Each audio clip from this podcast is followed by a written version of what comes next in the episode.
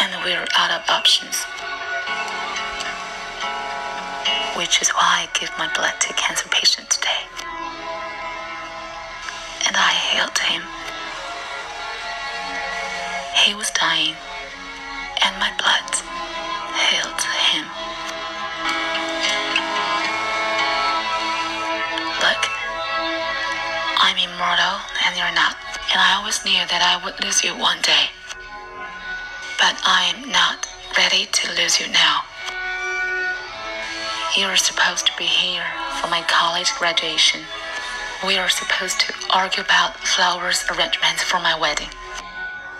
We're supposed to have years and years worth of birthday dinners and Christmases and white water rafting trips. I want all of that. I want you to live for me. And I know that that's selfish, but that's the truth.